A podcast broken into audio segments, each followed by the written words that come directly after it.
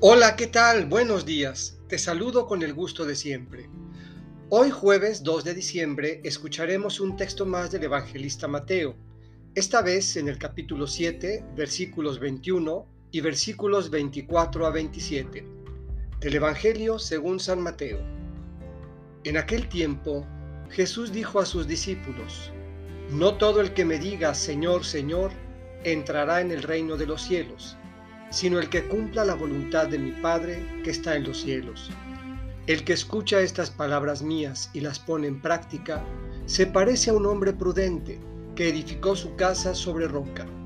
Vino la lluvia, bajaron las crecientes, se desataron los vientos y dieron contra aquella casa, pero no se cayó porque estaba construida sobre roca.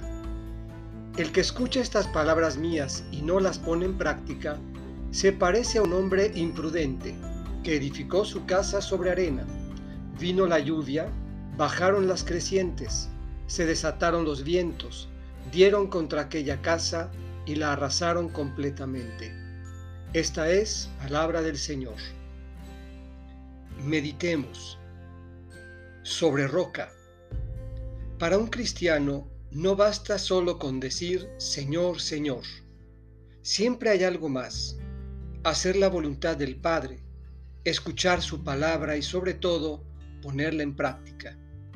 Así son quienes realmente creen, mujeres y hombres prudentes que construyen su casa, su vida sobre roca.